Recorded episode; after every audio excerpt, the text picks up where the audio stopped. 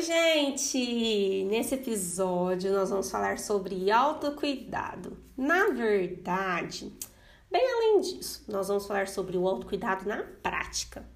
E não, eu não vou te passar aqui receitas prontas sobre como se cuidar. Faça isso, faça aquilo. Não.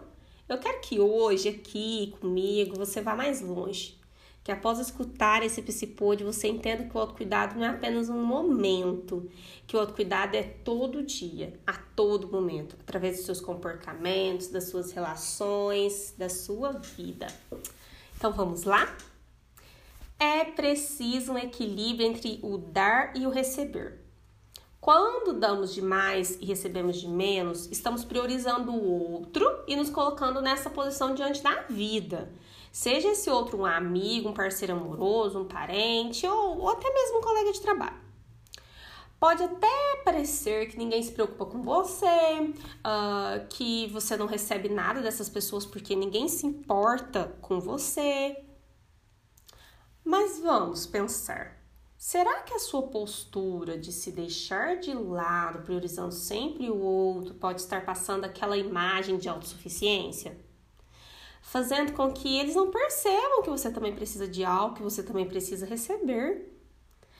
E isso não quer dizer que você não vai se importar com mais ninguém, tipo egoísmo puro. Apenas significa que você não vai ficar passando por cima dos seus limites, necessidades, do seu bem-estar para agradar a outra pessoa. Para tudo na vida é preciso equilíbrio. E eu só consigo cuidar bem do outro se eu estiver cuidando bem de mim. Você já viajou de avião? Se já, você vai saber o que eu estou falando aqui agora. Caso você não tenha viajado, vou te explicar como que funciona. Em todas as viagens aéreas, os passageiros são lembrados de que caso aconteça algo, cada um deve colocar a máscara de oxigênio em si mesmo antes de ajudar os outros. Gente, a razão disso é clara, né? Se você ficar inconsciente, você não vai conseguir ajudar ninguém, você não vai conseguir cuidar de ninguém.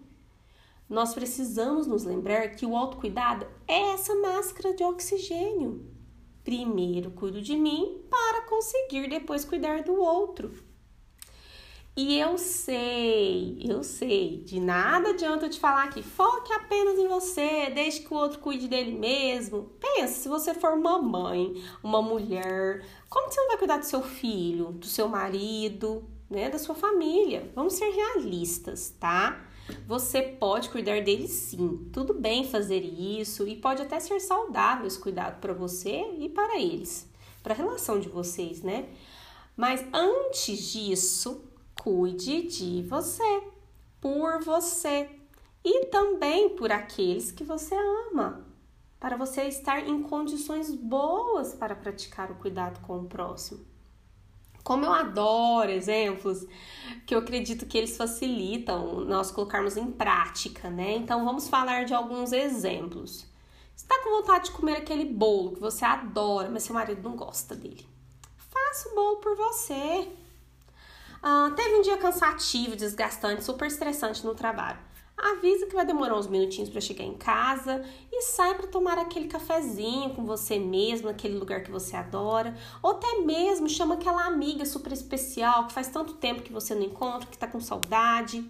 Ai, Gabi, mas eu não tenho tempo para isso. Poxa, 30 minutinhos já é bastante para você relaxar, tomar um café super gostoso, tá? Uh, pensando num, em um momento que todo mundo tem aí no dia a dia, à noite, né? Depois de jantar, estar com a família, antes de dormir, senta na sua cama sozinha, vai assistir 15 minutinhos de uma série que você gosta, um vídeo legal, ouvir um podcast, ou ler um livro. Deixe esse espacinho para você se encontrar com você mesma. Isso é delicioso e extremamente benéfico. Então, pessoal, Vamos já começar por hoje mesmo com uma rotina diferente? Que tal? Lembrando que pequenos detalhes já fazem muita diferença.